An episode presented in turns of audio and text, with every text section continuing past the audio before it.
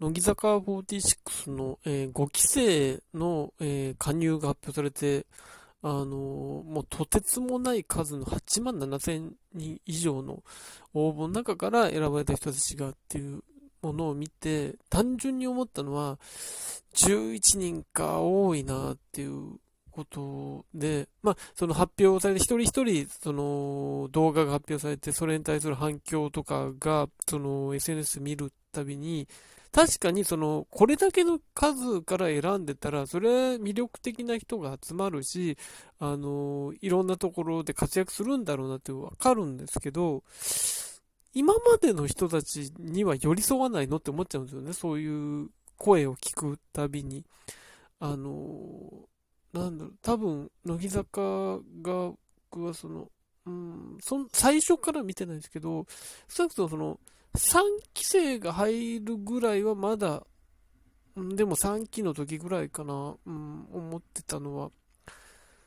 うすうす分かってきたのが、これ新メンバーが入る、えー、で、新メンバーが、えー、早い段階で何人かが、その選抜メンバーに抜擢されると。あの、そうなった時に、あの、で、さらに、どんどんその、新しいメンバーの枠が選抜の中で増えていくと、その上の世代の、うん、例えば3期の場合、1期生、2期生なので、4期が入った時は、1期生、2期生、3期生の場合が、あの、その人たちにはもう、その時点で、しかも選抜に入ったことがない人は、もうチャンスがありませんよって言ってるようなもんだなっていうのを、うん、それが見えた時に、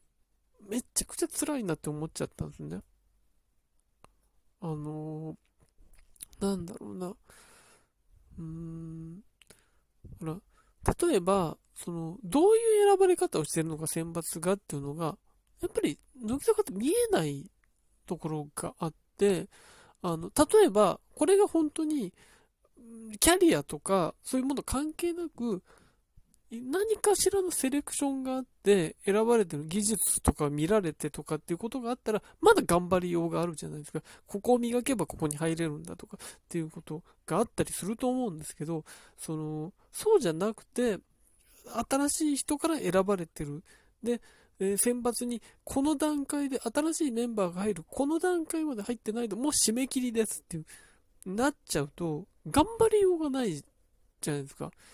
で、それをどういうふうに返すか、例えばブログとかを読む限り思うのは、全部自分の責任に背負い込んでる風に見えるんですよね。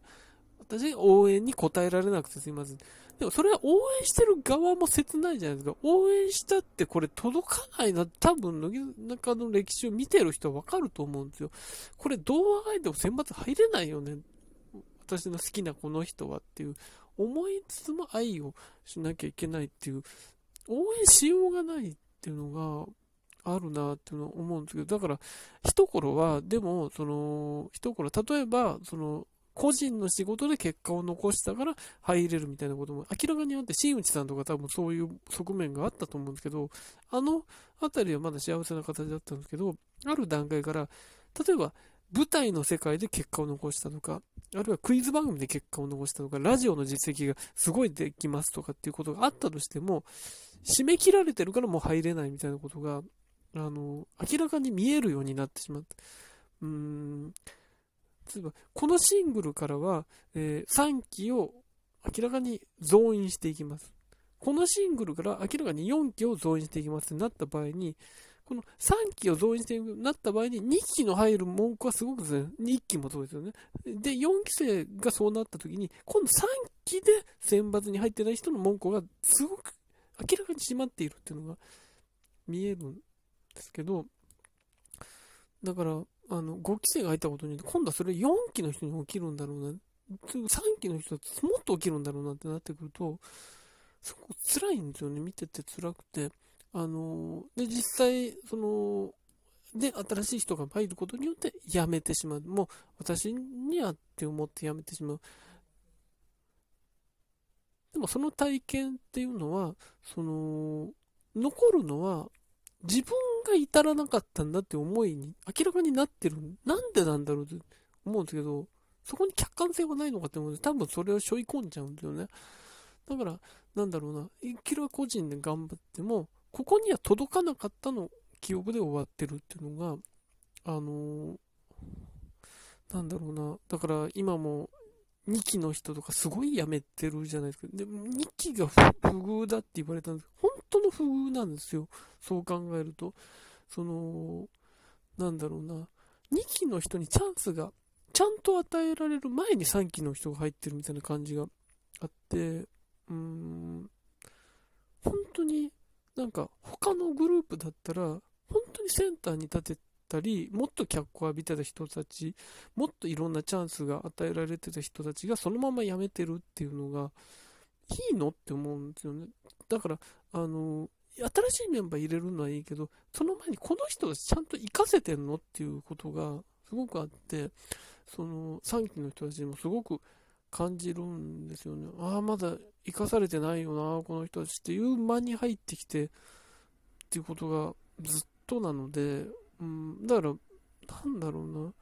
11人入れるってことは、本当にチャンスが減るじゃないですか。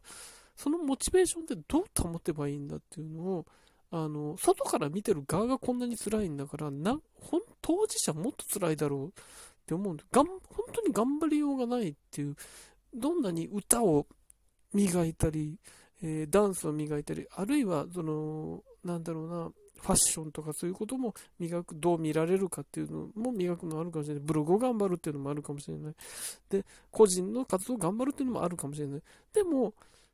それがどうやっても届かないって、こんな悲しいことないじゃないですか。あの、そう考えると、なんか、あの理不尽だとか、えなんかそういう、なんかビジネス的だって言われてきた48グループの方が実は、あの、例えば AKB の最新の新選抜とかも、ちゃんとキャリアのある人は何年かぶりに選ばれたりとか、何年越しに初めてっていう人もいたじゃないですか。っていうことはちゃんと報われてるんですよ。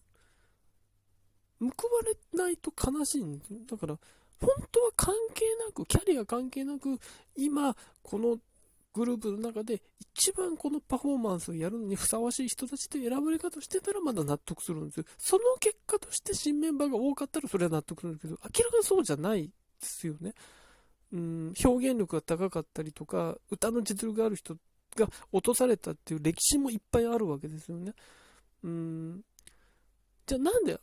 なんだろうな、アンダーライブでいくら頑張ってもっていうことがあるわけじゃないですか。これが、なんだろうな、スポーツの世界だったら、そういうところで頑張ってたら、どっか見てくれてピックアップされるってことあるし、お笑いの世界もそうですよね。あの、ライブで頑張ってたから報われるってことあるので、報われる場所がないんですよ。アンダーで輝くっていうことしかできないっていうのは、これは正当な競争ではないんですよ。正当な競争ではない中で悩む中でさらに新メンバーが来る。で、その新メンバーに対してファンの人たちが、あ、巻いてるってことは私の出番がさらになくなる。じゃあ私はやめた方がいいのか？なるじゃないですか。そこに対する寄り添いはないのかっていうのはやっぱり思うし、っていうこと、なこのサイクルが変わらないんだと思うんですけど、変わらないのであれば、メンバーでちゃんとした救いが欲しい、ちゃんとメンタルケアをしてほしい、本当にされてるかどうか疑わしいって僕は思ってるんで、あの、本当にそれは、なんか救ってほしいなって思ってますね。